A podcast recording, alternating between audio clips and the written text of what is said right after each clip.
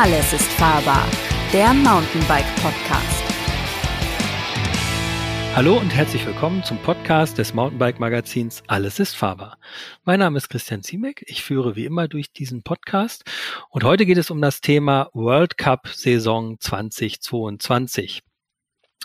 Ähm, also den UCI ähm, Mountainbike World Cup dieses Jahres. Und zu diesen äh, beiden, zu diesem Thema habe ich ähm, zwei Gesprächspartner eingeladen. Einmal den Lukas Hoffmann.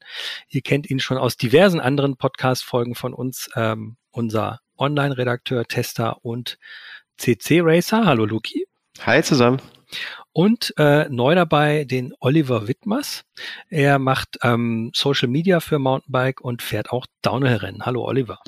Hallo. Falls ihr euch über die Klangqualität vielleicht wundert, warum die unterschiedlich ist, wir sitzen an unterschiedlichen Orten, pandemiebedingt und logistikbedingt. Ähm, wie funktioniert eigentlich ein World Cup? Also so ein Rennen? Frage ich jetzt mal so von vornherein. Ich glaube, äh, da müssen wir uns einfach mal direkt dann aufteilen, wa? Weil es gibt ja schon äh, unterschiedliche äh, Spezies von World Cups da draußen. Ja, also fang du doch einfach mal an. Wenn ja, du schon genau. den Vorschlag bringst. ja, easy. Ähm, ja, genau. Also es ist wie in der normalen Mountainbike-Welt auch, wenn man nicht im Radsport unterwegs ist. Es gibt äh, unterschiedliche Disziplinen. Ähm, ja, und da gibt es äh, Cross Country und Downhill, äh, wie wie du eben schon gesagt hast, Christian im Intro, ich bin, ich fühle mich eher der Cross-Country-Disziplin äh, zugeschrieben, was aber nicht heißt, dass ich Downhill nicht auch gucke. Äh, sind immer unheimlich spannende Rennen. Na egal, wir kommen zum Cross-Country. Ähm, ja, und wie der Name schon so ein bisschen sagt, beim Cross Country geht es bergauf und bergab. Das ist quasi auch so ein bisschen der Unterschied zu Downhill, wo es logischerweise nur bergab geht. Ähm, Cross Country Rennen kann man sich so ein bisschen vorstellen. Äh, ich nehme immer das Beispiel, dann wissen die meisten auch direkt, wie es funktioniert, wie die Formel 1. Es gibt einen Rundkurs ähm, und ja, letztendlich fährt man von der Startlinie weg äh, auf einem Rundkurs und wer am Ende dann ganz vorne ist, die meisten Runden in einer gewissen Zeit gefahren hat, der gewinnt. Ähm, ja, und wie kommt man da überhaupt hin? Wie auch in der Formel 1, sorry, dass ich das immer so analog dazu nehmen muss, ähm, gibt es ein Qualifying-Rennen am Freitag, das sogenannte Short-Track-Rennen. Und dort fahren die 40 Besten der Welt ähm, ja letztendlich die Startpositionen, also die ersten drei Startreihen für das sonntägige Rennen aus. Also am Freitag ist immer Short Track, am Sonntag ist dann immer Cross Country der Elite-Klassen. Und äh, ja, dann wird die Startposition ausgefahren und am Sonntag geht es dann eben auf dieses Rundrennen. Ähm, kleiner Unterschied noch zum Short Track, das sind meistens ein bisschen verkürztere Runden, auch dass man schöne Fernsehbilder hinbekommt, dass die Leute einfach mehr Action haben. Es geht 20 Minuten dieses Rennen äh, und da geht's dann richtig zur Sache, ähm, bisschen weniger Technik. Was hast du? Das ist letztlich ja 20 Minuten Vollgas, also ja, ultra genau. Anschlag fahren. 20 Minuten all out, so kann man es genau. wirklich sagen. Also da ja. sieht man auch mal, was die Profis so in der Lage sind, maximal zu leisten. Und ähm, genau, da werden dann letztendlich die Startpositionen ausgefahren und am Sonntag geht's dann auf ein bisschen längeren, auch technischeren Kurs, wo auch größere Sprünge drin sind, Rock Gardens und so. Genau, und dann werden meistens sechs bis sieben Runden gefahren, beziehungsweise anderthalb Stunden Renndauer. Äh, und dann ist es äh, genauso wie in der Formel 1 letztendlich auch, dass es eine Boxengasse gibt, die sogenannte Tech- und Feed-Zone, wo die Fahrer dann äh, Verpflegung annehmen dürfen, also eine neue Flasche oder ein Energiegel, aber auch dorthin kommen können, wenn sie mal platt gefahren haben, sich die Kette gerissen haben und so weiter und so fort, wo die Teams dann stehen. Genau, und äh, kurz und knapp gesagt ist das letztendlich der Cross Country World Cup. Ja, also ich finde ich finde an der Geschichte ja spannend, der Short Track, der ist ja noch eine relativ neue Erfindung. Das ist seit zwei oder drei Jahren erst ich glaube sogar mittlerweile schon seit äh, vier, aber genau vorher gab es immer ähm, Eliminator Race, wo vier Leute gegeneinander gefahren sind. Mhm. Aber der Witz am Short Track ist jetzt letztendlich erstmal, dass man sich die Startposition für Sonntag ausfährt und dass das auch in die ähm, Gesamtwertung des World Cups mit reinzählt. Bedeutet das, für die Das ist aber auch neu, ne? Am Anfang war das, glaube ich. Nee, ähm, am Anfang war es freiwillig die Teilnahme genau. und dann hm. das dazu, dass sie dann die besten Fahrer dabei haben wollten, weil ich sag mal so die großen Stars wie Dino Schurter und Co., die haben dann am Freitag immer gekniffen, weil es um die ja, für die ging es mhm. ja eigentlich auch nichts. Aber dadurch, dass es jetzt in der Gesamtwertung entscheidend ist und vor allen Dingen auch die Startposition ja beeinflusst, äh, fahren jetzt wirklich alle Topfahrer mit. Ähm, und erstmals gibt es dieses Jahr dann auch einen Gesamt-World Cup-Sieger nur für die Short-Track-Disziplin. Das gab es letztes ja. Jahr auch noch nicht. Genau, das macht alles so ein bisschen magischer und ist halt, äh, macht das ganze Rennwochenende ein bisschen länger. Also da geht es nicht nur in anderthalb Stunden um alles oder nichts, sondern in anderthalb Stunden und dann nochmal in 20 äh, intensiven Minuten, wie du schon gesagt hast. Wo, wobei ich so verrückt daran eigentlich finde, dass, ähm, also deshalb sagte ich auch gerade, die Disziplin ist ja relativ, also relativ neu, wert, wenn, was die Wertungspunkte ähm, und so angeht. Ähm, aber eigentlich so gefühlt hat die mit dem Cross-Country-Rennen, was am Sonntag dann stattfindet, eigentlich nichts zu tun, weil man ja 20 Minuten müssen die Athleten Vollgas fahren. Da geht's nicht so sehr um Krafteinteilung, wenn ich das aus meiner Laienperspektive so sagen darf. Ähm, aber wenn die in dem Tempo äh, am Sonntag anderthalb Stunden oder eine Stunde 20 fahren würden, da wäre ja nach 30 Minuten wäre ja Feierabend. Ja, das stimmt. Also es ist schon ein bisschen was anderes. Da kommen auch immer mehr Teamtaktiken ins Spiel oder generell eine Taktik, wie fahre ich diese 20 Minuten. Aber ich finde, genau das macht es dann auch gerade spannend, mhm. weil auch mal Fahrer dabei sind, ähm, ja, die sonst vielleicht nicht so weit vorne sind und wo man, wo man echt sagen musste, dass ja ähm, in den Jahren vorm Shorttrack da einzelne Fahrer echt dominiert haben. Ich sag mal Nino Schurter und dass es dem jetzt deutlich schwerer fällt, so beides unter einen Hut zu kriegen, äh, erstmal die Cross-Country-Distanz und auch so ein Short-Track. Und äh, dadurch kommen jetzt auch mal Fahrer nach vorne, die jetzt vielleicht nicht immer in den Top 5 unterwegs waren. Hm. Und es fällt Fahrern auch mal leichter, wenn sie ähm, irgendwie mal ein Rennen nicht so gut performt haben, auch einfach mal vorne reinzufahren. Also es ist spannender geworden mit Short-Track, kann man schon sagen. Am Short-Track nehmen 40 Leute teil. Das äh, wird anhand der Weltcup Gesamtliste beziehungsweise des Vorjahresstands ähm, aus, äh, wird sich daran orientiert? Genau, beziehungsweise jetzt die Top 15 der Gesamt-World Cup ähm, Cross Country, äh, das ist dieses Jahr neu, sind dabei, also die Top 15 mhm. äh, der Gesamtwertung, plus dann der Rest rückt sozusagen nach, nach aktueller Weltrangliste. Und die, die in den Reihen dahinter stehen, also im, im Block sozusagen, ähm, ist das komplett äh, willkürlich, alphabetisch oder nach Lieblingsfarbe? Wer? nee, das ist nach Weltranglistenpunkten tatsächlich dann aufgestellt. Also tatsächlich nach dem ganz hinten Rang. auch die, die ganz hinten auf der Weltrangliste stehen. Ja, genau. Also ah, beim ja. World Cup auch nochmal zur Erklärung darf nicht jeder starten. Also wenn wir morgen sagen würden, ach, wir fahren in Albstadt den Mountainbike World Cup mit, das geht nicht so einfach. Da muss man Weltranglistenpunkte für haben. Und der ist nicht morgen, der ist 1. Mai. genau, jetzt mal so, äh, so gesagt, ja. dass wir morgen mitfahren würden. Ja. Ähm, und die Punkte muss man sich erarbeiten. Da muss man auch lizenzierter Sportler für sein. Und äh, dementsprechend wird dann halt auch aufgestellt. Also wenn man wenig Weltranglistenpunkte hat, dann muss man beim World Cup von ganz hinten starten. Und das wird dann schon mal relativ spannend. Kommen wir jetzt zum Downhill. Ähm, Oliver, erklär du doch mal, wie so der Downhill World Cup funktioniert. Genau, also beim Downhill-Weltcup ist es eben nicht so wie beim Cross-Country, dass es berghoch und bergunter geht, sondern wie der Name äh, schon sagt, geht es halt hauptsächlich bergunter. Ähm, zu vergleichen ist es zum Beispiel mit der Skiabfahrt, wo es eben auch äh, nur vom Start ins Ziel geht. Ähm, dabei sind auch die Fahrzeiten deutlich kürzer, also die meisten Weltcups ähm, halten sich bei der Fahrzeit irgendwo zwischen zweieinhalb und fünf Minuten auf. Ähm, und letztendlich ist es auch wie beim ähm, Cross Country so, dass es ähm, eine Vorveranstaltung gibt, eben eine Qualifikation. Die findet meistens am Tag vor dem Finale statt. Ähm, je nachdem, ob das am gleichen Ort stattfindet wie der Cross Country Weltcup, verschiebt sich der Downhill immer auf den Samstag oder eben den Sonntag, wenn kein Cross Country ist. Ähm, und in dieser Qualifikation wird dann eben die gleiche Strecke gefahren wie auch im Finale. Da können alle Fahrer dann eine Zeit setzen und im, bei der Elite Herren kommt dann zum Beispiel die Top 60 ins Finale. Ähm, zusätzlich gibt's aber auch noch ähm, Fahrer, die geschützt sind, also protected auf Englisch, ähm, mhm. die sich quasi keine Gedanken drüber machen müssen, äh, ob sie ins Finale kommen oder nicht. Also selbst wenn das Quali-Ergebnis schlechter ist ähm, und sie eigentlich nicht in der Top 60 wären, zum Beispiel weil sie einen Platten hatten ähm, oder einen Sturz, können dann trotzdem im Finale starten. Wodurch sind die denn geschützt? Also was verleiht ihnen den Status? Also das hängt auch von den Ergebnissen ab, wie davor ähm, in vorherigen Weltcups oder jetzt eben zu Beginn der Saison äh, zur Gesamtwertung von der vorherigen Saison Punkte da sind. Und dann bekommt die äh, eine gewisse Anzahl Fahrer eben diesen Status protected und die können dann eben trotzdem starten. Mhm. Gibt's, also man, man guckt das ja für gewöhnlich, äh, also populär äh, ist der Red Bull Stream, den man sich äh, anschauen kann oder auch im, im, im Recap, also im, in der Wiederholung anschauen kann. Gibt es davor noch andere Rennen, die stattfinden oder finden da nur die Elite-Rennen dann an einem Wochenende statt? Also ähm, beim Weltcup ist es ja generell so, dass es mehrere Klassen gibt. Also an einem Wochenende findet dann eben das Rennen für die Junioren bei den Herren und den Damen und das Damenrennen äh, zusätzlich zur Elite Herren statt.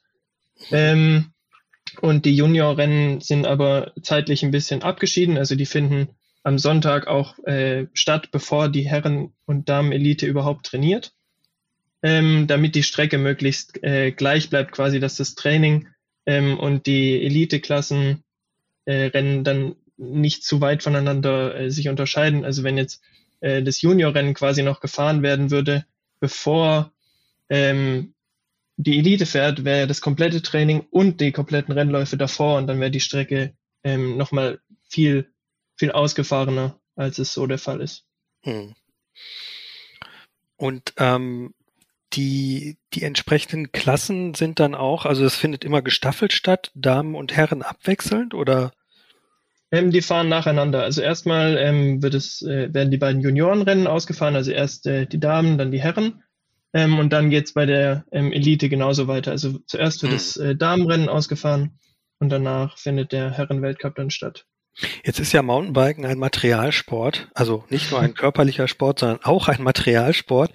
Ähm, ist das, also im, im Cross-Country-Bereich ist es ja so, dass dieses eben viel diskutierte Short-Track-Rennen äh, davor findet eine wichtige Entscheidung statt, weil ähm, der Fahrer oder die Fahrerin muss das Hauptrennen am Sonntag, um das es ja eigentlich sagen wir mal, so ein bisschen zentral geht, auf demselben Rad bestreiten wie das Short-Track-Rennen. Und da das Short-Track-Rennen so ein bisschen wie naja, ich sag mal, wie ein entschärfter Mountainbike-Kurs so ein bisschen an, an Straßenrennen erinnert, also viel äh, Vollgasstrecken, jetzt nicht unbedingt technisch sehr anspruchsvoll, ist es trotzdem sehr wichtig, dass man das richtige Rad für den Kurs am, am Sonntag wählt. Ist das so korrekt, Lukas? Ja, absolut. Ähm, wobei sich mittlerweile eigentlich die meisten Fahrer wirklich aufs Fully eingeschossen haben. Also Hardtails sieht man da tatsächlich ganz, ganz selten, weil die Strecken halt einfach immer technischer werden.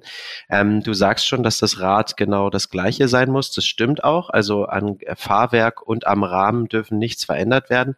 Bei allen Anbauteilen äh, dürfen die Fahrer allerdings noch ein bisschen wechseln. Also zum Beispiel speziell die Reifen sind immer ein Thema. Da fahren äh, gerade an den Shorttrack-Rennen wirklich äh, die Fahrerinnen und Fahrer immer so Semi-Slicks, die auch nochmal deutlich schmaler sind, weil du hast es schon angesprochen, ähm, die ja, Shorttrack-Rennen äh, meistens ein bisschen untechnischer sind. Da sind auch mal Sprünge drin äh, und Co., aber da geht's tatsächlich meistens nicht so krass ins Gelände. Warum? Weil die Fahrerfelder da einfach viel enger zusammenhängen und es viel zu risikoreich wäre, da äh, mit einer 20er-Gruppe volles Rohr, du hast es schon gesagt, bei 20 Minuten All Out, da auf irgendwelchen äh, wilden Sprüngen rumzuspringen. Mhm. Ähm, und deswegen setzen die Fahrer da, wie gesagt, oft auf andere Reifen. Äh, muss man mal drauf achten. Viele Fahrer machen da auch so ein kleines Aerodynamik-Game raus, also äh, tragen extra enge Rennanzüge, fahren Aerodynamik-Helm aus dem Rennradbereich, ähm, gehen speziell auf den Geraden immer in so spezielle Lenkerhaltungen, dass man möglichst schnell unterwegs ist. Also es ist schon irre, was da alles passiert, wie viel die Teams da auch testen letztendlich materialmäßig. Aber am Sonntag sieht's dann oft nochmal ganz anders aus. Also mhm. Also da sind dann eher andere Reifenprofile drauf und alles ist ein bisschen mehr auf Rambazamba und Fahrtechnik. Und, und Variostütze ist ja im Cross Country mittlerweile äh, auch ein großes Thema. Darf die auch rein oder rausgebaut werden? Ja, die darf man auch tauschen. Ah, ja. ähm, das sieht man auch oft. Also gerade das äh, Scott's Ram Team um Nino Schurter, die sind doch oft auch im Short Track dann äh, ohne Vario-Sattelstütze unterwegs. Äh, ist speziell für Teams natürlich interessant, die so eine elektronische Sattelstütze verbauen, also wo nicht eine komplette Hydraulikleitung im Rahmen verlegt werden muss. Weil man kann sich vorstellen, an so einem Rennwochenende äh, haben die meisten äh, Teams dann ein oder zwei Mechaniker. Wenn dann die komplette, äh, die kompletten Räder nochmal umgebaut werden sollen vom großen Tag, da klatschen die Mechaniker natürlich auch in die Hände. Für die ist das auch total Wie sieht's denn mit, mit, mit hm, wie sieht's denn mit Gewichtslimits aus? Das ist ja auf der Straße ein großes Thema immer schon gewesen. Ähm, ist das im Cross-Country World Cup auch der Fall? Ähm, Gibt meines Wissens nicht. Ähm, also es, es sind halt äh, diverse Punkte, die das Rad ähm, erfüllen muss. Also es muss eine spezielle Lenkerbreite halt haben und muss auch ein Mountainbike in dem Sinne sein. Aber da ist es doch relativ offen, ähm, ja, was man was man fahren kann und will und darf vor allen Dingen. Also Licht und ähm, Katzenaugen darf man auch an sein Rad machen, wenn man wenn man das möchte, wenn das einen Aerodynamikvorteil gibt, dann äh, ja, ich, ich würde es mal in Frage stellen, ob das jetzt unbedingt sein muss. Ähm, äh, Oliver, wie sieht das im Downhill-Bereich aus? Ist da auch ähm, Materialveränderungen, sind die da auch möglich? Also ähm, Reifen ja, höchstwahrscheinlich ja, ne? Ja, auf jeden Fall. Also übers äh, Rennwochenende wird da, wird da einiges auch nochmal geändert bei vielen Teams. Also ähm, es unterscheidet sich natürlich, ähm, je nachdem, mit welchem Setup man dort ankommt.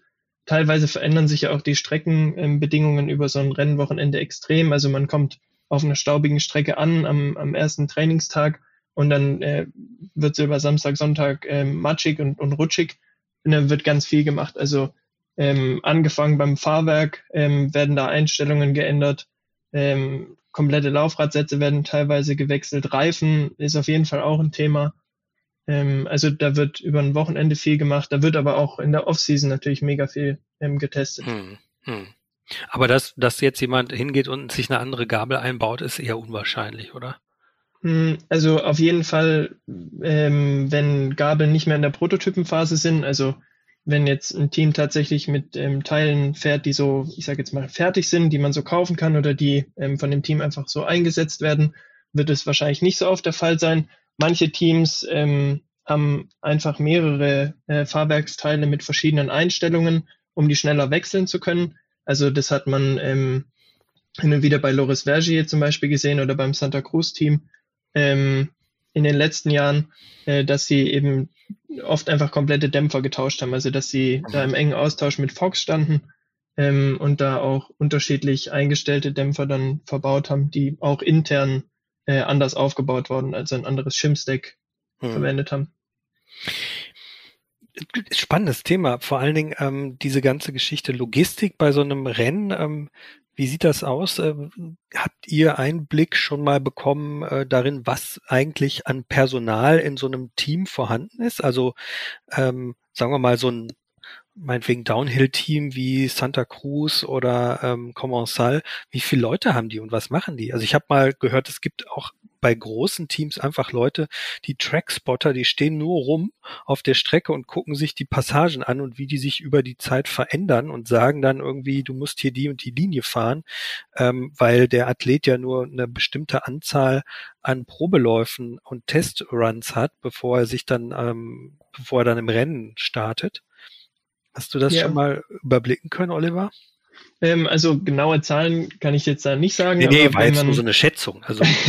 ja, auf jeden Fall. Also ähm, auf so ein, so ein Downhill-Team ähm, mit teilweise ja vier oder mehr Fahrern äh, kommen schon einige Leute, die da mit am Start sind. Also in vielen Teams hat jeder Fahrer schon mal seinen eigenen Mechaniker. Also sind es dann schon mal vier Leute, die dabei sind. Ähm, eben diese Trackspotter, die du gesagt hast, ähm, gibt auch in vielen ähm, Teams. Prominentestes Beispiel ist wahrscheinlich beim Santa Cruz Team eben Steve Pete, der da Ach, jetzt der mittlerweile eben nicht mehr ah, okay. als Fahrer ähm, mit dem Team ist, sondern eben an der Strecke steht und dann per Funk oder Telefon ähm, mit dem Team in Verbindung steht. Ähm, da werden dann auch so Videoanalysen gemacht und alles Mögliche. Ähm, einige Teams äh, haben eben mittlerweile auch einfach jemanden dabei, der Social Media macht das ganze Wochenende. Mhm. Ähm, Teammanager gibt's, Physios gibt's, also da kommen schon einige Leute zusammen. Ja, das ist total irre, was da mittlerweile für einen Aufwand gemacht wird, also auch im Cross Country. Ähm, ich sag immer, das hat so ein bisschen was dann schon von irgendwie anderen Sportarten, ich sag mal Fußball-Bundesliga, wo es dann auch mal zu so Mega-Vergleichen kommt, so weiß es ich, so ein Bayern München gegen äh, irgendwie einen kleineren Verein, weil äh, es natürlich total irre ist, wie viel Know-how da mittlerweile auch reingesteckt wird. Mhm. Also zum Beispiel viele Cross Country Teams haben eigene äh, ja, Performance Performance Manager, die sich dann nur um die Team-Performance kümmern, also nur darum, dass die Fahrer fit sind. Physios natürlich sowieso. Dann gibt es äh, ja eigentlich welche, die nur für den Track zuständig sind. Weil im Cross Country ist es ja auch entscheidend, wie oft oder wie viele Runden muss der Fahrer auf der Strecke trainieren, bis er sie perfekt drauf hat, also immer die Ideallinien trifft. Und das ermüdet natürlich. Also angenommen, äh, der Top-Fahrer von den Top-Teams muss nur zwei bis drei Runden auf dem Track drehen und nicht neun, bis er die Linie ideal drauf hat, mhm. dann macht das natürlich bis, bis Sonntag dann schon einen Unterschied, ob der dann richtig frisch ist da an der Seitenlinie oder auch nicht. Also dafür gibt es dann extra eine Person, die nichts anderes zu tun hat, außer den Track die ganze Zeit zu fahren und auch zu gucken, wo andere vielleicht die Linie nehmen. Ja, und dann ist es auch nicht selten, äh, zum Beispiel bei Cannondale weiß ich, die haben extra einen Mechaniker, der sich nur um das Fahrwerk kümmert, also nur um hm. die Lefty und nur um die, nur um den Dämpfer. Ähm, und alle anderen Parts am Rad übernimmt dann ein anderer Mechaniker. also es ist geil. schon, ja, ja, es ist schon echt so künstlermäßig, irre. das mache ich nicht. das, ja, ja, genau, das ist schon echt irre, ähm, dass, dass da, was da auch an Spezialitäten äh, oder an Spezialisten dabei ist ähm, und was vor allen Dingen auch so ein Aufwand gemacht wird. Du hast es schon gesagt, an Logistik, äh, wie die Teams da teilweise dann äh, auftreten, was an Material dabei ist. Also ich durfte bei einigen schon hinter die Kulissen schauen. Ich glaube, Scott SRAM kommt mit, mit 80 Paar Reifen oder so auf dem, auf dem World Cup Wochenende. Oder dann kommen da diverse 30 Tonner. Ähm, deswegen auch für euch, liebe Zuhörer, echt spannend, wenn man World Cup bei euch in der Nähe ist oder vor allen Dingen der deutsche World Cup in Albstadt, äh, zumindest Cross Country, äh, dann schaut da mal vorbei und geht vor allen Dingen auch in die, in die Pit Zones oder in die Team Areas äh, wo dann diverse LKWs stehen, wo man dann auch ein bisschen reinschauen kann, was da so die Top, die großen Hersteller ähm, für einen Aufriss machen für diese anderthalb Stunden Renndauer plus 20 Minuten am Freitag. Das ist schon krank. Und das Tolle ist ja, auf so einem World Cup Rennen kann man ja auch tatsächlich die Athleten sehen. Das ist also nicht wie bei Bayern München, dass die quasi ihren eigenen Social Distancing Manager haben, der den, den Stars die Leute vom Hals hält, sondern, also, ich meine, wir als Mountainbike Magazin treten, sind da ja auch schon hingefahren, haben das ein oder andere Wort gewechselt, aber es geht natürlich als Otto Normalverbraucher sozusagen ja auch. Ja, genau. Du kommst ganz nah dran. Du kannst quasi genau schauen, wie die sich warm machen. Also es ist jetzt nicht äh, wie beim Fußball, wo 15 Leute um die äh, Stars rumrennen und die vom Hals halten, äh, die, mhm. die Zuschauer, die den ganzen Spaß ja eigentlich finanzieren, sondern man kommt auch oft ins Gespräch, jetzt vielleicht nicht zehn Minuten vor Rennstart, da haben die Jungs dann äh, und Mädels andere Sachen im Kopf, aber ähm, an so einem normalen Trainingstag kann man dann auch mal mit einem Enrique Avancini diskutieren, warum er jetzt die Reifen fährt und nicht die anderen. Und das ist auch gerade äh, toll. Ähm, das macht auch so viel Spaß. Plus, mhm. was dann natürlich materialmäßig nochmal dazu kommt, dass äh, man sich so auch ein bisschen in die Lage versetzen kann. Das ist so cool, finde ich, am Sport. Du kannst ja eigentlich das Rad genau so aufbauen wie die Profis. Also klar, es gibt mal Prototypenteile oder Sonderserien, die man jetzt nicht als autonormalsterblicher Mensch irgendwo kaufen kann. Aber man kommt ja doch relativ nah dran an diese World Cup Geräte. Ne? Und äh, das ist, mhm. das ist, finde ich, schon cool. Also da muss man viel Kleingeld für haben. Aber irgendwie zu sagen, oh, guck mal, äh, der fährt jetzt genau den Reifen, den ich auffahre oder äh, den Sattel, das finde ich irgendwie schon magisch. Ne? Hm. Ist schon cool.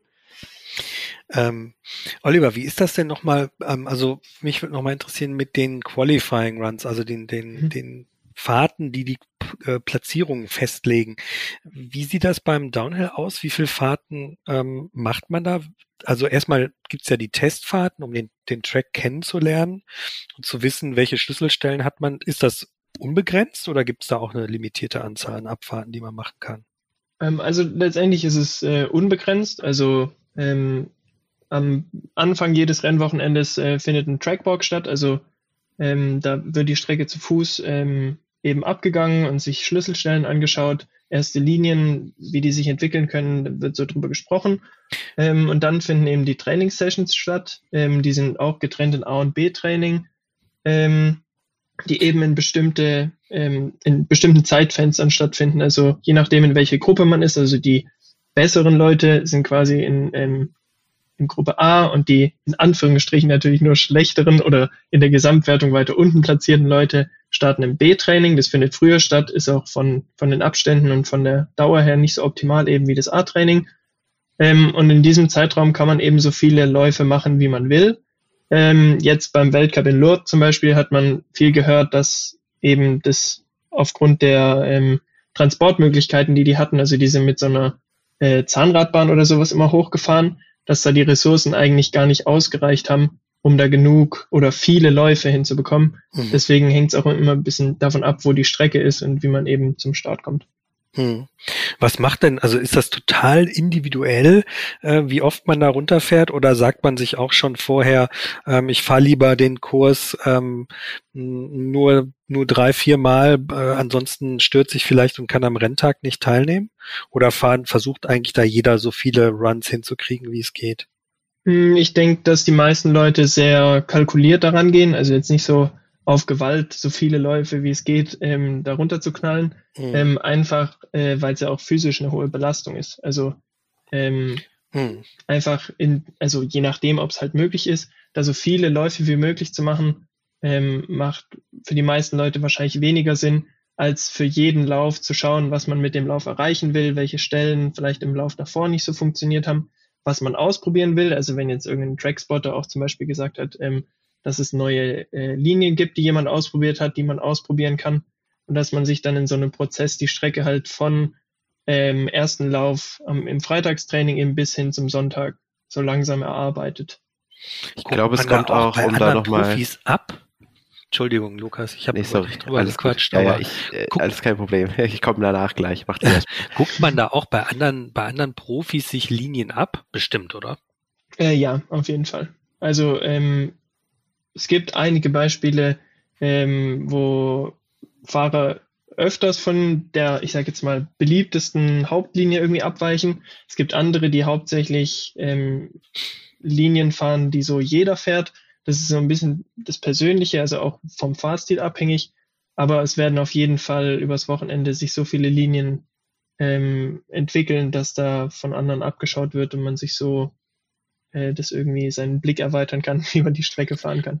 Ich glaube ja auch, dass manche, also besonders, also dass zum Beispiel ein Greg Minard seine Linie, die er im Rennen dann hinterher fahren wird, vorher gar nicht wirklich preisgibt, oder? Dass der vielleicht auch eine Linie ähm, so sozusagen für alle anderen fährt und dann äh, wenn es drauf ankommt, seine Linie aus dem Hut zaubert und äh, man dann schon mal die Kommentatoren aufschreien hört, wow, he's taking a different line, I've never seen this before. Irgendwie, äh, da stellt sich auch die Frage, welche Linie kann man überhaupt fahren? Ne? Also sicherlich wird man auch, wenn du schon, du hast ja auch Rennerfahrung, äh, bist auch schon ein World Cup Rennen mitgefahren, ähm, wird man sich sicherlich auch fragen, okay, ähm, bei manchen Leuten gucke ich lieber gar nicht, nachher komme ich noch auf die Idee, äh, die Linie auszuprobieren und dann war es das für mich in dem Rennen, oder? Ja, auf jeden Fall. Also ähm, jetzt auf Rennen ähm, so in Deutschland, also wo, wo eben auch über ein viel breiteres Spektrum Leute starten. Also da sind Leute dabei, äh, die jetzt eben gerade ihr erstes Rennen fahren und andere, die sind eben schon mit Weltcup-Erfahrung dort. Ähm, da ist es natürlich viel extremer. Also da gibt es tatsächlich Leute, die Linien fahren können, die andere wirklich nicht fahren können zu dem mhm. Zeitpunkt. Ähm, und ich denke, dass auch im Weltcup tatsächlich so Linien in, geheim gehalten werden, beziehungsweise dass man versucht, solche Linien geheim zu halten. Ähm, ich weiß nicht mehr genau, in welchem Clip das war, aber ähm, es gab ein Video mit Reese Wilson, wo er letztes Jahr über äh, Lenze Heide zum Beispiel gesprochen hat, wo er auch ähm, im mittleren Teil der Strecke eine besondere Linie hatte, wo er dann auch tatsächlich nur zweimal gefahren ist im Training mhm. und dann aber seine Taktik nicht funktioniert hat, weil obwohl niemand oder wenig Leute diese Linie dann gefahren sind, ist er sie am Ende aber auch so selten gefahren, dass sie im Rennlauf dann eben nicht so gut funktioniert hat, ah, wie ja. er sich erhofft hatte. Also es ist immer so ein bisschen so ein äh, zweischneidiges Schwert. Mhm. Ja, ich glaube, es kommt, äh, das wollte ich eben noch dazu sagen, wie oft geht man eigentlich auf den Track oder Linienwahl. Ich glaube, es kommt auch extrem darauf an, äh, erstmal, welche Rennstrecke ist das. Ähm, es gibt ja, sage ich mal, so Klassiker, die eigentlich jedes Jahr stattfinden im World Cup Kalender, aber es gibt auch oft äh, mal Strecken, die ein Jahr dabei sind, vielleicht auch mal zwei Jahre aussetzen, äh, die Veranstalter. Und äh, da kommt es natürlich drauf an, und wie wird die Strecke halt äh, wieder abgesteckt. Also es gibt manchmal, äh, es gibt Kurse, die sind quasi fast immer die gleichen. Dann kommt mal eine Überraschung und eine Sache ist ein bisschen weiter abgesteckt oder dann ist mal der Baumstamm da gefällt worden, wo sonst einer ein Baum stand. Dann ergeben sich neue Dinge. Ähm, das kommt, glaube ich, auch extrem darauf an und wie viel man dann letztendlich auch auf der Strecke trainieren muss. Also wenn das ein Track ist, wie jetzt in Petropolis, Brasilien, da war noch nie ein World Cup. Da war natürlich, äh, sind extra die Teams auch ein bisschen früher angereist, um, um sich vorher die ganzen Sachen anzuschauen, wie man da zu fahren hat.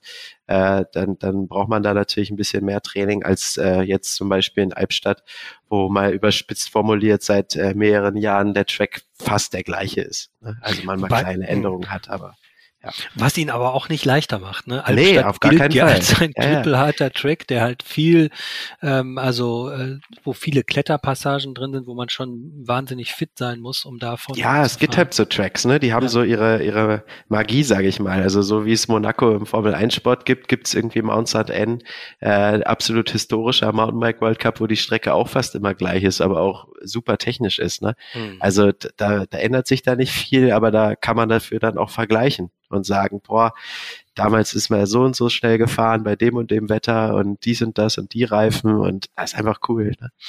Und Andorra, ne? Andorra liegt, glaube ich, einfach der Track so hoch, dass die Luft auch wahnsinnig dünn ist da, ne? Ja, jedes, mhm. jedes Rennen hat ja auch so seinen, ja, seinen eigenen Flair und auch oft Besonderheiten. Du sagst es schon, findet das auf Höhe statt, äh, bei welchem Wetter findet das statt, äh, wann im, im Saisonkalender auch. Ähm, ich sag mal so gerade exotische Ziele wie Südafrika oder jetzt auch Brasilien sind eher früh oft in der Saison ähm, oder Australien auch äh, früher. Also das ist halt irre. Das ist halt auch auf dem ganzen, auf dem ganzen Globus verteilt, diese Rennen. Das macht ja irgendwie auch so aus. Ne? Hm. Du hattest gerade schon angesprochen, dann steht da mal ein Baum, dann ist da mal der Baum gefällt worden und der Track geht woanders lang. Das war ja jetzt, wo du gerade Petropolis angesprochen hast, Brasilien, äh, im jüngsten äh, World Cup Rennen im Cross-Country-Bereich, den wir äh, gerade sehen durften. Äh, da ging das nicht, weil der äh, Regenwald dort ist geschützt. Äh, zum genau, da wird's jetzt nichts. Genau. Ähm, Kommen wir doch einfach mal zu dem zu der aktuellen Saison. Was haben wir denn? Was hat äh, dich denn in Petropolis am meisten geflasht an dem Rennen? Oh, mich hat am meisten geflasht, dass endlich wieder Zuschauer da sein dürfen und ähm, es wurden 35.000 äh, Tickets wohl verkauft. Ja. Es wird aber geschätzt, dass deutlich mehr da waren. Und ähm, ich, ich war schon bei vielen Mountainbike World Cups, wo irre Stimmung ist. Also äh, in Novo Mesto in Tschechien, das ist in einem Biathlon-Stadion, die reißen dir da die Hütte ab. Also du kommst dir vor wie im Fußballstadion.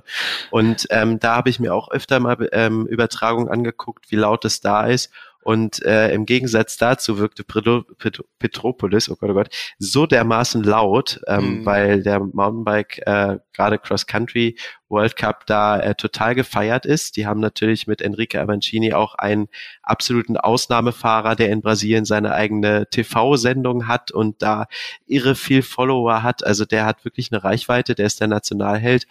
Und wenn man dieses Rennen gesehen hat, die haben da eine Stimmung gemacht, teilweise äh, in den After-Race-Interviews. Äh, da haben die Leute die Fragen von den Reportern gar nicht verstanden, weil die, weil die so dermaßen laut waren. Ähm, und das hat mich tatsächlich am meisten geflasht. Also erstmal, dass es wieder losgeht, vor allen Dingen mhm. vor Zuschauern. Ähm, und dann halt äh, ja halt einfach diese Rennaction, der Track war mega cool gemacht, also technisch coole Sprünge, äh, irgendwie halt auch exotisch so mitten durch den Regenwald gefühlt. Also da saß ich echt auf dem Sofa und habe mir gedacht, ach cool. Ah, und was mir auch noch aufgefallen ist, in Europa sind die World Cups ja meistens so um 14 Uhr, also mitten am Tag. Wenn man mhm. selber noch aufs Rad will, zerreißt es einen den Tag öfter mal so ein bisschen oder man muss dann tunlichst vom Handy wegbleiben und allen seinen Mitmenschen sagen, dass bloß nicht äh, gespoilert werden soll, wer heute gewonnen hat. Und dann mhm. kann man abends in Ruhe nachgucken. Aber durch die Zeitverschiebung mit Brasilien kam es quasi zur Primetime um, um 20 Uhr, perfekte Tatortzeit in Deutschland. Dann kann man Mountainbike World Cup gucken. Ja, das habe ich total gefeiert. Das war richtig mhm. cool. Und der Kurs war auch wirklich, also der Rockgarden war ein echter Rockgarden. Der Kurs war sehr selektiv hatte wahnsinnig schnelle Passagen, aber auch so steile Kletterpassagen, dass man so auf dem Bildschirm dachte so, na ja, wieso fahren die denn so langsam? Okay, das muss wahnsinnig steil sein, aber das, man hat auf dem, man hat es auf dem Bildschirm nicht so wirklich erkennen können, wie steil das da gewesen sein ja, muss. Ja, Megatrack, also so wie es äh, 2022 sein muss. Ja. Ähm, Leider hat ja Herr Avancini dann nicht gewonnen, äh, sondern Nino Schurter hat sich das äh, in einer ziemlich taktisch sehr klugen Art und Weise äh, geholt, den Sieg. Ähm, Avancini hat eine eigene Fernsehsendung, das wusste ich nicht. Ich hoffe, er hat sie weiterhin auch, obwohl er da, ich glaube, Vierter ist er geworden, oder? Ja, auf jeden Fall. Äh, nee, er ist tatsächlich noch hinten ganz schön rausgefallen. Stimmt, ich glaube, am Zehnter war er am Ende. Ah, ja, ja, richtig, richtig. Ähm, ja. Mhm. ja, also mein Gott, äh, Enrique Staffels, ähm, ja, fast schon bekannt, der setzt sich immer unheimlich hohe Ziele und setzt sich unheimlich unter Druck. Also er hat mhm. selbst am Freitag nach einem Shorttrack, wo er, glaube ich, Vierter geworden ist, äh, schon äh, gepostet. Das hätte, hätten die brasilianischen Fans nicht verdient und er ist, äh, er, er will mehr am Sonntag und so. Also er setzt sich selber auch schon so dermaßen unter Druck. Mhm. Äh, der hat halt einfach Temperament ohne Ende, der junge Mann, und lebt für den Sport. Unheimlich sympathischer Typ auch. Ähm, und äh, ja, wie kam ich da jetzt drauf? Ja, es war halt einfach ein irre Rennen und seine Zeit wird noch kommen, da bin ich mir ganz sicher. Hoffentlich dann auch in seinem Wohnzimmer, weil er direkt auch aus Petropolis kommt. Also das ist quasi sein Trainingstrack, der kennt ja jede Wurzel mit Vornamen. Mhm. Ähm, ja, ich hoffe, dass das Rennen dort wieder stattfinden wird. Äh, der Kalender ist meines Wissens noch nicht hundertprozentig fest für nächstes Jahr, aber äh, einfach ein cooler Track. Aber bei Mädels halt auch ein cooles, cooles Rennen. Ne? Glaubst du, das wird wieder eine Schurter-Dominations- äh, oder eine Schurter-Dominierungssaison werden? Oder? Ähm, ich glaube und ich hoffe nicht, weil ähm, Nino ist ein Ausnahmefahrer, klar, mhm. aber irgendwie, ähm, wir hatten es eben schon so, wenn Bayern München immer das gleiche oder der gleiche gewinnt, so er hatte mhm. ja immer seine perfekte Saison, hat irgendwie alles gewonnen, was geht, dann wird's halt irgendwie auch langweilig und ich find's halt cool, wenn auch mal Underdogs oder nicht immer der gleiche oben auf dem Podium steht.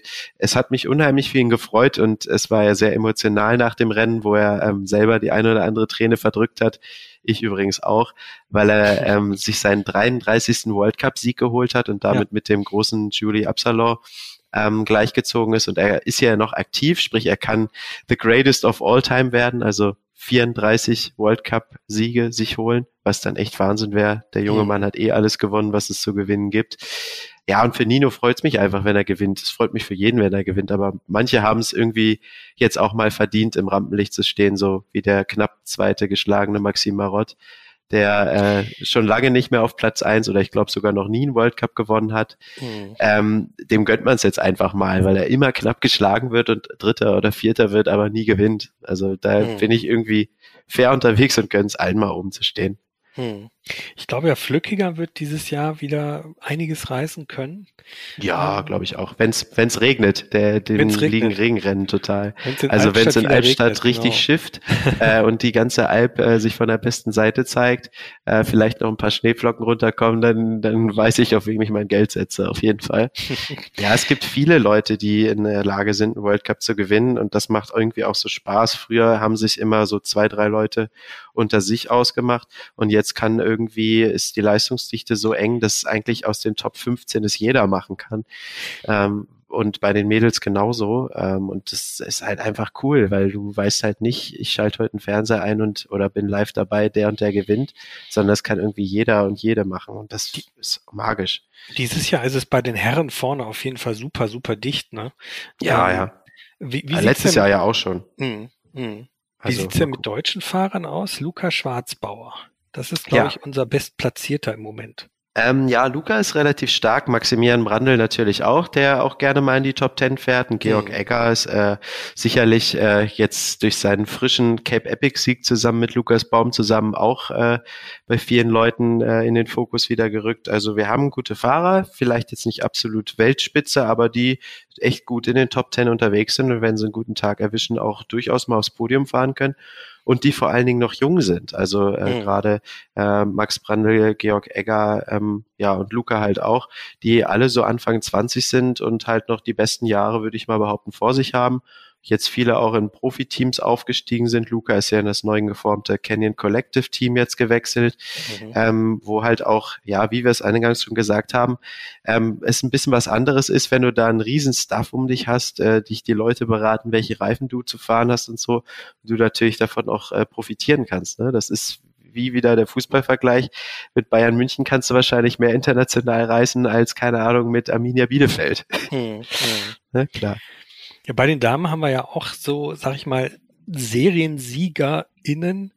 Ähm, Pauline Ferrand-Prévot hat äh, das Rennen für sich entscheiden können. Ist das richtig? Äh, das Shorttrack-Rennen hat sie gewonnen. Das Shorttrack, ja. richtig. Mhm. Mhm. Genau.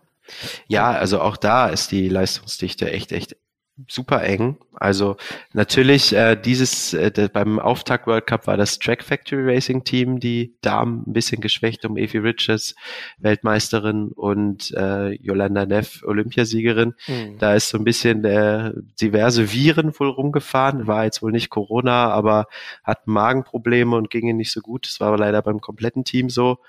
Ähm, die sehe ich super stark und ja, klar, eine Loana Lecomte äh, die im gleichen Team wie Luca übrigens ist, auch im neuen Team dieses Jahr, äh, Canyon Collective.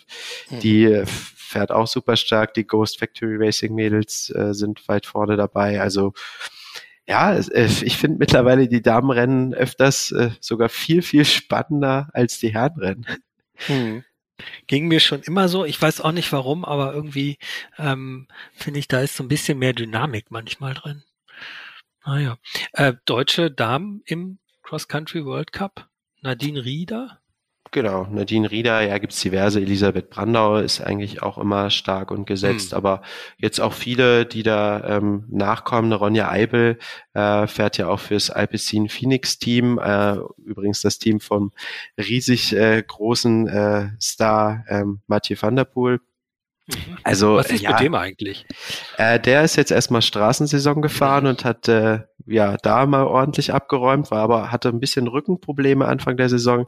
Äh, es würde mich nicht wundern, wenn wir den auch äh, demnächst mal wieder auf dem Mountainbike sehen, aber ja, für den oder für dessen Team ist es halt und für ihn auch ein bisschen wichtiger, sich auf der Straße zu zeigen und äh, ja, jetzt gucken wir mal, was er da noch so macht. Äh, da kommen jetzt auch die Frühjahrsklassiker auf der Straße, was er was er da so reißt. Weißt du, was mit Thomas Pitcock ist, der ja auch so ein bisschen als der neue Superstar gefeiert wurde in der letzten Saison? Ja, zu Recht. Ich meine, der hat äh, ja auch den Olympiasieg geholt, wo auch mhm. nicht viele mitgerechnet haben. Ähm, ja, der fährt ja weiterhin für das Ineos Grenadier Team, äh, ehemals Team Sky, also ähm, auf der Straße auch eine Nummer. Ähm, ja, und da hört man es vielleicht auch schon so ein bisschen raus, genauso wie bei Mathieu ist da natürlich die Teamorder so ein bisschen entscheidend, ähm, die halt sagen, äh, auf der Straße ist die Reichweite viel, viel weiter, äh, mediale Reichweite. Ähm, die sind dann, sage ich mal, ein bisschen angehalten, auch auf der Straße zu fahren. Natürlich ist da auch mehr Geld im Spiel als beim Mountainbiken. Aber das Schöne bei, bei Tom und bei äh, Mathieu ist, dass die halt einfach den Mountainbikesport lieben, da auch äh, in einer gewisse Weise aufgewachsen sind und äh, dass man sich sicher sein kann, dass die auch, ähm, sobald es der Rennkalender zulässt, sich wieder beim Mountainbike World Cup zeigen und da sicherlich auch von jetzt auf gleich vorne mitfahren können. Also die mhm. World Cups, äh, man sagt immer, die Zeitrechnung, der hat gewonnen, waren Mathieu und Thomas Pitcock dabei oder halt eben nicht ja. ähm, weil die halt echt eine Klasse für sich sind. Das hat man hm. schon diverse Male gesehen. Die haben echt einen, beide einen sehr großen Motor und vor allen Dingen auch Fahrtechnik. Gucken wir mal rüber zum Thema Downhill. Ähm, Ergebnisse der aktuellen Saison. Äh, wir haben ja in den letzten Jahren immer die französische Übermacht gespürt, äh, dass französische Fahrer einfach äh, häufig auf den ersten ein, zwei, drei Plätzen irgendwie standen. Oliver, wie sieht das dieses Jahr aus? Ähm, die Ergebnisse sprechen ja schon wieder so ein bisschen für sich, als wir in Lourdes den Downhill World Cup gesehen haben. Ja, also es ist eigentlich ähm, wieder deutlich zu merken, dass die Franzosen wieder sehr stark unterwegs sind dieses Jahr. Ähm, also nachdem jetzt in der Qualifikation in Lourdes tatsächlich sechs von zehn ähm, Leuten äh, in der Top 10 eben äh, aus Frankreich kamen, sind es jetzt im Finale immer noch vier. Ähm, dennoch ist es aber dieses Jahr auch so, dass die Briten irgendwie ziemlich stark sind. Also die haben auch in der Top 10 vier Fahrer. Und die einzigen zwei, die nicht aus Frankreich oder Großbritannien kommen, sind eben Finn Iles ähm, und Luca Shaw aus äh, Kanada und hm. USA. Hm. Also ist schon äh, wieder ziemlich dominant. Ja, Amaury Piron ist zurück. Der war ja lange verletzt, nachdem er, hm. glaube ich, vorletzte Saison wahnsinnig schnell war. Ähm, ja. Da hatte der eine, eine Saison jetzt die letzte quasi komplett ausgesetzt, wenn ich das richtig in Erinnerung habe. Und ähm, Bruni, Loic Bruni, äh, Super Bruni konnte wieder die äh, meisten Titel oder die, die vorderen Platzierungen für sich gewinnen. Ähm, siehst du Amaury Piron auch ganz weit vorne dieses Jahr? Ähm, ja, auf jeden Fall. Also ähm, ich glaube, äh, 2019 war dieser brutale Lauf in Leger, der auch äh, sehr bekannt mhm. war, mhm. Ähm, wo, er, wo er ja quasi mehr oder weniger übermächtig und äh, unschlagbar da gefahren ist und dann, glaube ich, mit zweieinhalb Sekunden oder so gewonnen hat, was ja schon ziemlich viel ist heutzutage. ähm, und ich denke, dass er auf jeden Fall dieses Jahr, wo er wieder fit ist und wo er auch oft gesagt hat, dass diese ähm, Offseason ähm, eben wirklich das Training im Vordergrund stand und nicht, dass er sich von irgendeiner Verletzung erholen musste, ähm, eben wirklich stark ist dieses Jahr. Mhm. Ähm, ich glaube aber auch zum Beispiel, dass ähm, ein anderer Franzose, der es jetzt nicht in die Top 10 geschafft hat, nämlich Loris Vergier, der jetzt bei Track Factory Racing ähm, mhm. ist, äh, auch super stark ist, der aber jetzt halt im Finallauf einen Sturz hatte, beziehungsweise mehr oder weniger Wegrutscher und dann einen Steher. Ähm, und dann mit fünf Sekunden Rückstand ähm, Zwölfter geworden ist. Also bei ihm sehe ich auch, dass er, glaube ich, auf jeden Fall jemand ist, der dieses Jahr für einen Sieg heiß ist. Was ist ein Steher? Was ein Wegrutscher ist, kann ich mir vorstellen. Aber was ist also, ein also, dass man eben seinen, ähm, seinen Fluss so verliert und dann ah. quasi wirklich steht. Also, dass mhm. man nicht weiter äh, fährt, sondern irgendwie nicht hinfliegt und sich überschlägt, sondern ah, eben okay. durch äh, irgendeinen Fehler dann zum Stehen kommt und dann wieder neu beschleunigen muss. Also sich überschlagen würde noch als Fahren gelten. ja, nee, aber das wäre dann eine richtige Man legt ja Strecke zurück sozusagen. Ah ja, okay. Hm. Ähm, wobei Loris Vergier irgendwie auch immer so ein bisschen gefühlt so der ewige Zweite ist, ne? der irgendwie immer mit den Track Conditions zu kämpfen hat und an so, St also ich meine, ich verfolge den Downhill World Cup auch immer sehr, sehr empathisch und denke mir mal manchmal, warum stürzt er denn jetzt an der Stelle, wo mhm. sonst niemand stürzt? Er sucht sich immer originelle Flecken aus, um sich irgendwie auf die Nase zu hauen. Ja, auf jeden Fall. Mhm. Aber ähm, ich denke, ähm, gerade letztes Jahr hat er auch auf ähm, Rennen teilweise bewiesen, dass er es auf jeden Fall kann. Also gerade ja. Maribor ähm, auch ein, ein beeindruckender Sieg. Ähm, und ich denke, dieses Jahr hat er vielleicht eine Chance, äh, da wieder ans Gas zu kommen. Hm. Ähm, deutsche Fahrer im Herren Downhill World Cup sind ja eher eher äh, rar gesät. Max also, Hartenstern? Ja, genau. Ja. Ne? ja. Also jetzt im mhm. Finale in Lourdes war es tatsächlich nur Max Hartenstern, der sich qualifiziert hat. Mhm. Ähm, wir hatten noch einige andere Fahrer, die auch in Lourdes waren und mitgefahren sind, aber es hat sich eben wirklich nur Hartenstern ähm, qualifiziert. Ähm, und ich denke, dass er auch gerade ein, also die unangefochtene Nummer eins ist auch wenn gerade ähm, er ja nicht mehr deutscher Meister ist, also letztes Jahr ähm, war Simon Maurer schneller und ist jetzt deutscher Meister. Mhm. Ähm, aber ich denke, im Weltcup ist er nach wie vor äh, die Nummer eins. Wie viele fahren da mit, von denen man gar nichts sieht, sozusagen, die die Qualifikation jetzt nicht geschafft haben? Weißt du, wie es in Lourdes war? Wie viele deutsche Fahrer an den Start gegangen sind? Ähm, ich, ich glaube, es waren sechs oder sieben. Ach, so viele, okay. Also es sind tatsächlich einige. Ähm, mhm wir haben einige Fahrer, die genug ähm, Weltcup-Punkte haben und dann kann der Verband ja auch noch äh, Leute nominieren, gerade im Juniorenbereich, ähm, die eben ohne genug Punkte am Weltcup teilnehmen können. Mhm. Und ähm, gerade bei den Junioren hat ja Henry Kiefer jetzt auch ein mega starkes ähm, Ergebnis noch rausgehauen. Der ist Zweiter geworden ähm, im Finale. Also mhm. der wird in zwei Jahren dann in die Elite kommen. Das wird sicher auch äh, spannend. Mhm. Ähm, bei den Damen, wie sieht's da aus? Ähm, auch eine gewisse französische Dominanz zu spüren? Ja. Also ähm, eigentlich fast das gleiche Thema wie bei den Herren.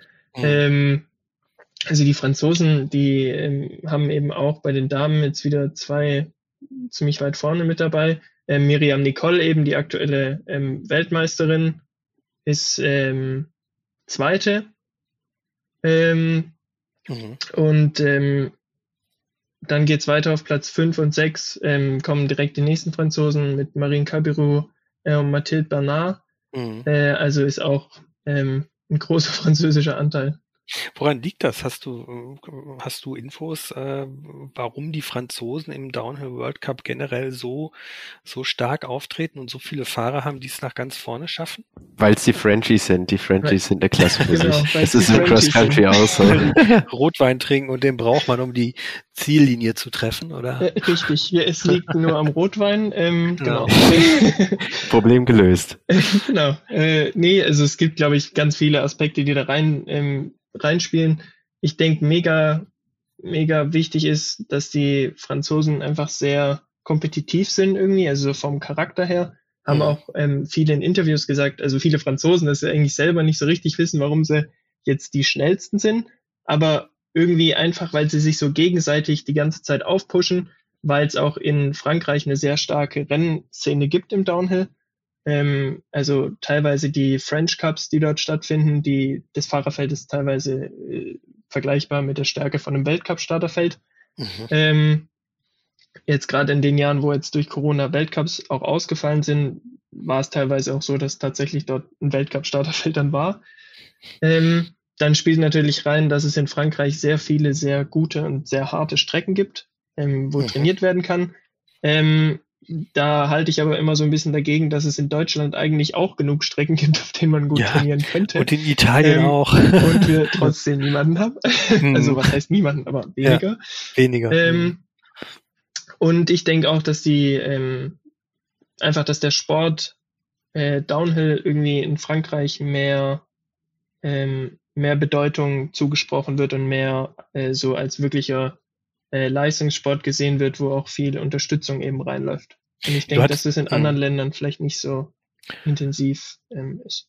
Du hattest auch mal äh, gesagt, äh, als wir uns vorher schon drüber unterhalten haben, worüber wir heute sprechen wollen, dass äh, in Frankreich mhm. dieses, dieses sozusagen der, der Nachwuchsaufbau äh, so funktioniert, dass alle Fahrer alles fahren?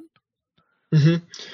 Ja, also ähm, das ist keine, ich sage jetzt mal sichere Information, aber ich habe mhm. das äh, von Leuten gehört, die eben viel mit den französischen ähm, Trainern auch in Kontakt sind und dass es dort eben nicht so ist, dass äh, ein Jugendlicher XY ähm, sagt, hey, ich habe Bock auf Downhill und fängt dann einfach an mit Downhill fahren, sondern dass dort die Leute, die mit dem Rennsport anfangen wollen, in jungen Jahren ähm, dann eben beginnen, Mountainbike-Rennen zu fahren, die nicht direkt ähm, in irgendeiner Kategorie landen. Also dass ähm, dann Jugendliche sowohl ein Downhill-Rennen fahren und ein Cross-Country-Rennen fahren und so quasi die ganzen Eigenschaften, die sich da mhm. überschneiden, also äh, zum Beispiel irgendwie äh, Wissen darüber, wie man trainieren kann, wie man sich fit hält, ähm, gleichzeitig eben wie Fahrtechnik äh, funktioniert, wie man schnell den Berg runterkommt, was ja auch beim Cross-Country mittlerweile äh, ein wichtiger Aspekt ist. Hm. Ähm, und dann eben danach erst die, die äh, die endgültige Richtung dann festgelegt wird. Die Spezialisierung dann erst stattfindet. Ja. Ah ja. Hm. Ja, ähm, wir werden ja, ich darf das schon mal spoilern, mit dir, Oliver, auch noch mal einen Podcast machen zum Thema, wie werde ich eigentlich Downhill-Profi. Das wird mhm. natürlich keine, kein Kochrezept. Äh, ihr müsst den Podcast anhören und hinterher seid ihr Downhill-Profi. Aber du wirst mal so ein bisschen aus deiner Erfahrung und aus deinem Training und dem ganzen äh, Thema Management, Vorbereitung, Psychologie und so äh, mit uns sprechen. Ähm, den Podcast könnt ihr hier hören demnächst. Ähm, er ist aber noch nicht fix terminiert. Das heißt, ähm, einfach hier auf der Seite weiterschauen, ähm, was, äh, was für Folgen upcoming sind. Ja, ähm, ähm, habt ihr noch einen Tipp äh, für unsere Zuhörer, damit sie äh, hohe dreistellige Beträge auf äh, den World Cup Gesamtsieger verwetten und verlieren können, beziehungsweise gewinnen? Lukas, was würdest du sagen, wer holt den World Cup Gesamtsieg bei den Damen und bei den Herren? Oh, das ist gar nicht so leicht. Ähm, ich tippe, äh, ich tippe, glaube ich, auf äh, Evie Richards bei den Damen. Ähm, auch wenn die jetzt schon eine Nullnummer hatte. Aber die hat, äh, die hat ja auch im Shorttrack gut performt. Ja, gucken wir mal. Und bei den Herren, oh, das ist super schwierig, aber ich würde, äh, glaube ich, äh, tatsächlich wieder auf Nino Schurter tippen, Echt? dass es der nochmal macht. Oh, krass. Ja. Mhm. Ich glaube schon. Und du, Oliver, was würdest du sagen bei den Damen? Ähm, ich denke, äh, bei beim Damen, Downhill. Ja, Down, klar. Downhill Damen, also, Ladies first, ja. Also ich denke auch bei den äh, Damen wird es dieses Jahr wahrscheinlich wieder Miriam Nicole ähm, machen, mhm. denke ich. Ähm, sie ist jetzt Zweite geworden, aber hatte auch im, im also vor dem Finale einen heftigen Sturz. Ähm, und bei den Herren, da bin ich mir doch so ein bisschen unschlüssig. Ähm, ich denke aber, dass es am Ende wieder auf ein Battle der Franzosen rauslaufen wird äh, zwischen Pierron, Bruni und Vergier. Mhm. Mhm. Ja, ja. Okay, ja, dann ähm, würde ich mal sagen, vielen Dank für eure Einblicke in das äh, World Cup Geschehen, wie das abläuft. Wir haben ja viel darüber gesprochen, ähm, wie funktioniert überhaupt so ein World Cup. Ähm, auch für eure Prognosen. Herzlichen Dank. Und ähm, ja, an euch, liebe Zuhörer, wenn euch der Podcast gefallen hat. Ähm, diesen Podcast könnt ihr abonnieren hier auf der Alles ist fahrbar Seite. Folgt uns auf Facebook, Instagram äh, und Co. Kauft natürlich auch unser Magazin. Das Mountainbike Magazin ist das mit dem orangenen Logo. Ihr findet es am Kiosk oder ihr könnt es per ähm, Abo nach Hause bestellen. Dann ähm, äh, braucht ihr euch nicht auf den Weg zu machen. Ähm, ja, bleibt uns verbunden. Wenn euch der Podcast gefallen hat, ähm, schreibt uns eine Mail an podcast.mountainbike-magazin.de. Für Themenvorschläge und Kritik sind wir natürlich auch total offen. Am liebsten hören wir aber natürlich Lob. In diesem Sinne, ähm, bleibt safe da draußen beim Mountainbike fahren und nicht vergessen, alles ist fahrbar. Auf Wiederhören und tschüss. Ciao. Ciao. Alles ist fahrbar der Mountainbike Podcast.